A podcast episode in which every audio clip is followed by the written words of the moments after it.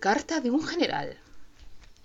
La noche acababa de caer sobre el campamento militar. Era una noche sin luna, sin estrellas, pues el cielo estaba nublado. La luminosidad provenía de la nieve que caía sin parar.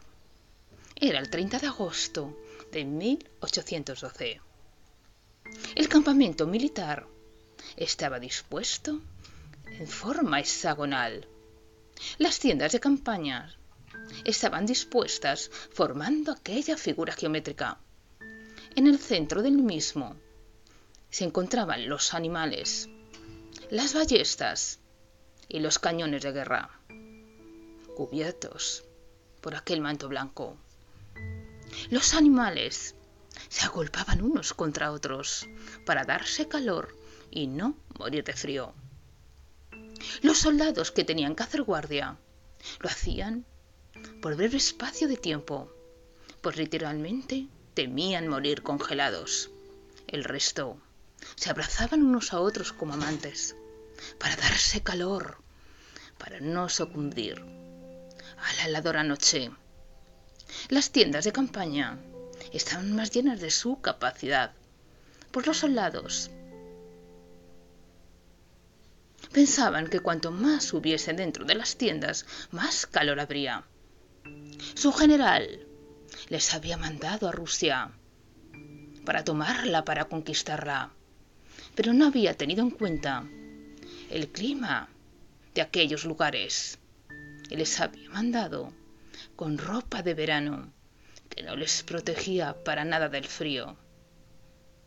La única forma que tenían para calentarse, aparte de abrazarse, era tomar whisky para calentar el alma. En el centro del campamento había una tienda que destacaba sobre las demás. Era mucho más grande y en esa noche estaba iluminada. En su interior había un hombre encorvado sobre una mesa, escribiendo algo. Se trataba de un hombre de corta estatura, sobrado en kilos, de barriga prominente, carnes redondas que caían a ambos lados del cuerpo. Tenía una mandíbula sobresaliente, nariz grande, tez pálida y pelo oscuro. Llevaba puesto una levita de color militar, un chaleco blanco, un cinturón rojo y unos pantalones también blancos. A ambos lados del chaleco había filas de botones dispuestos de manera perfecta y sus pies estaban cubiertos por unas altas botas negras. Sobre la cama había un extraño sombrero de color negro.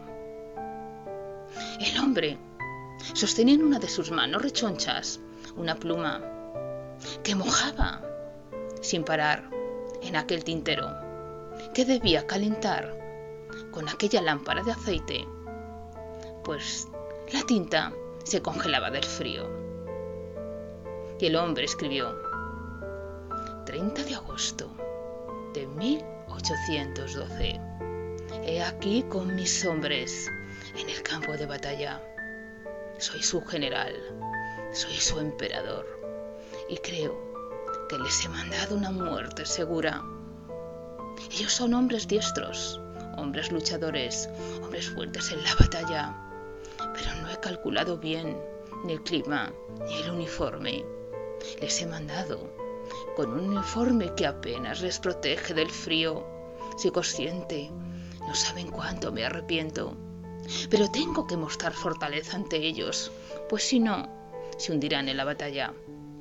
Soy un hombre que ha ganado mil batallas, soy un buen general, pero creo que aquí me he equivocado.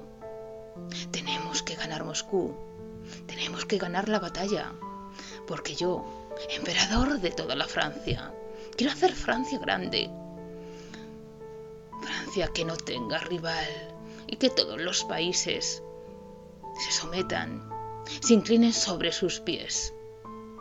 Solo espero esta batalla, no solo por mis hombres, sino también por mí. Es tarde, hace frío, ni siquiera el whisky calienta mi alma. No quiero pensar cómo estarán mis hombres.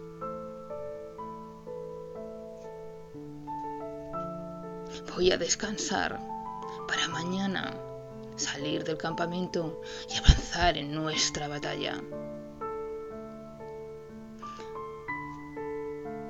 Firmado Napoleón Bonaparte, emperador de Francia. El hombre se incorporó. Se levantó despacio, pues su peso no le permitía avanzar rápido.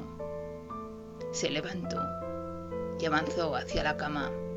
Ni siquiera se quitó el uniforme, pues hacía mucho, mucho frío. Apagó la luz del candil y se dispuso a dormir.